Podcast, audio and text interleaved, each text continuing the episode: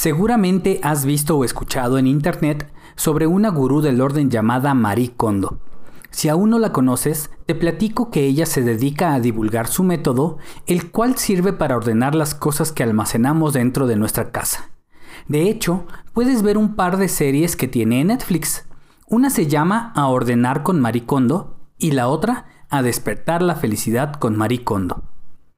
Acabo de leer un libro de su autoría que se llama La magia del orden, donde presenta su método llamado KonMari, en el que describe paso a paso cómo transformar tu hogar mediante unas técnicas para arreglar todo ese tiradero que nos cuesta tanto ordenar. Y seguramente ya te estarás preguntando, ¿qué tiene que ver todo esto con Scrum? Pues quédate y te lo cuento. Hola, bienvenidas y bienvenidos al podcast de Comunidad Scrum un espacio donde platicamos sobre conceptos de Scrum y otros temas de agilidad.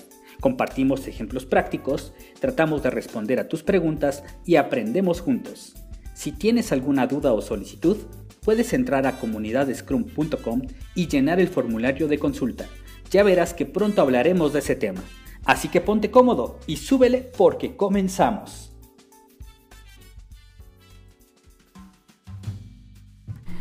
Antes de compartirte cómo relacioné la magia del orden con Scrum, te platico así de rapidito de qué va este libro. En este texto, Marie Kondo explica su método con Marie, que es un camino para mantener un orden no solo en las cosas, sino en la vida misma. Ella comparte las seis reglas básicas que nos guiarán en este propósito. 1. Comprometerse con el orden. 2. Imaginar el estilo de vida ideal.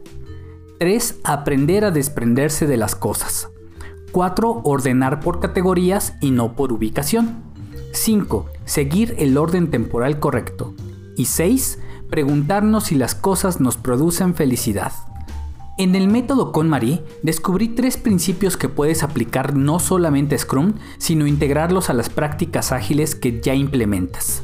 El primero es el principio del descarte, Ordenar no solamente significa acomodar, sino tener el criterio para deshacernos de lo que no sirve, lo que no es útil o que no es necesario. En agilidad tenemos un principio que dice, la simplicidad o el arte de maximizar la cantidad de trabajo no realizado es esencial.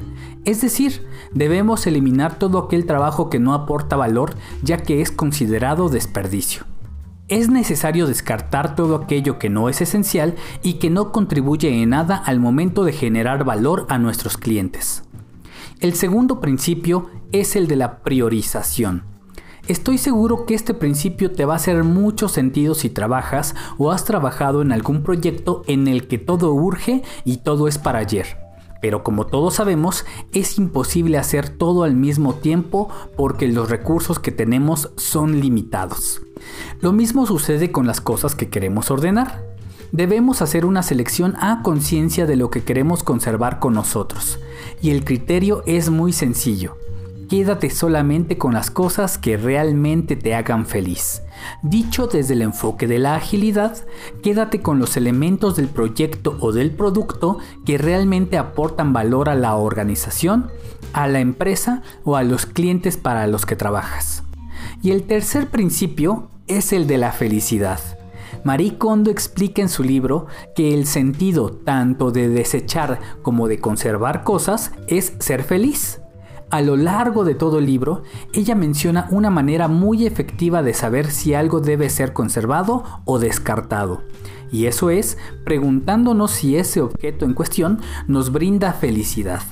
Pero no me malinterpretes, no estoy hablando de un asunto de hedonismo o algo por el estilo, sino del hábito de ordenar como un medio para alcanzar un estado de bienestar. Ahora, ¿sabías que uno de los objetivos de usar Scrum es ser felices?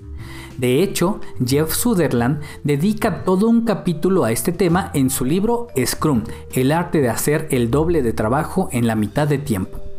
Él menciona que bien practicado, Scrum hará felices a los trabajadores, a los clientes, a los gerentes y a los accionistas, y generalmente en ese orden.